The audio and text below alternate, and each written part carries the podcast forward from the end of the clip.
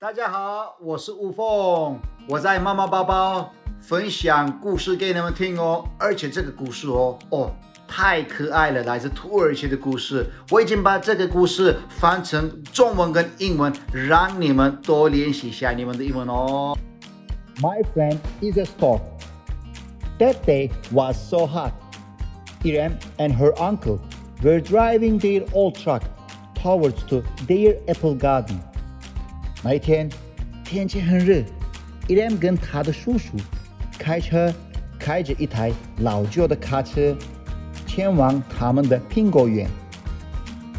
they were on the way, so many storks started to follow them.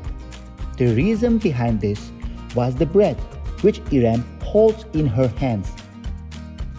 在开车的路上出现很多光，跟着他们，原来是因为伊朗手上有很多面包。It seems storks were hungry。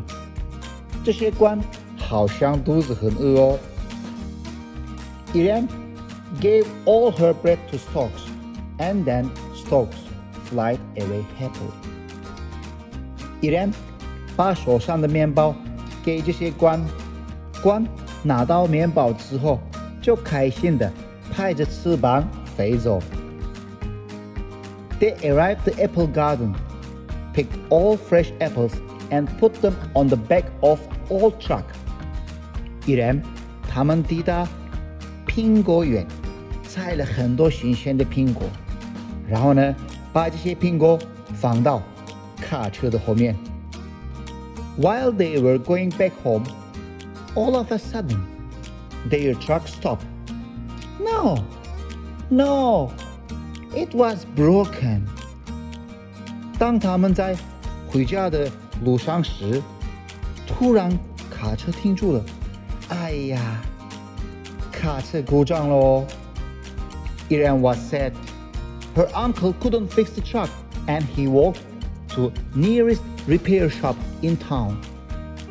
Irem 觉得好难过，他的叔叔没有办法修理卡车。他必须要走路到最近小镇上的修车厂。Her uncle left almost 30 minutes ago, and then a stork landed on the apples. Couple of minutes later, other storks appeared and they started to take apples from the truck. 叔叔离开不到三十分钟，一只鹳 就飞来，停在这些苹果上。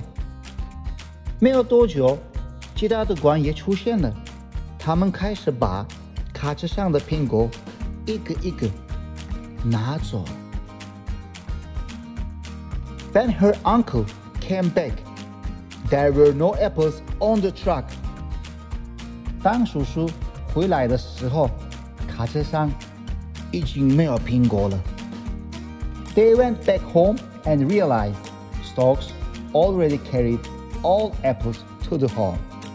不过，当他们回家之后，才发现原来这些官已经帮他们把所有的苹果都送回来了。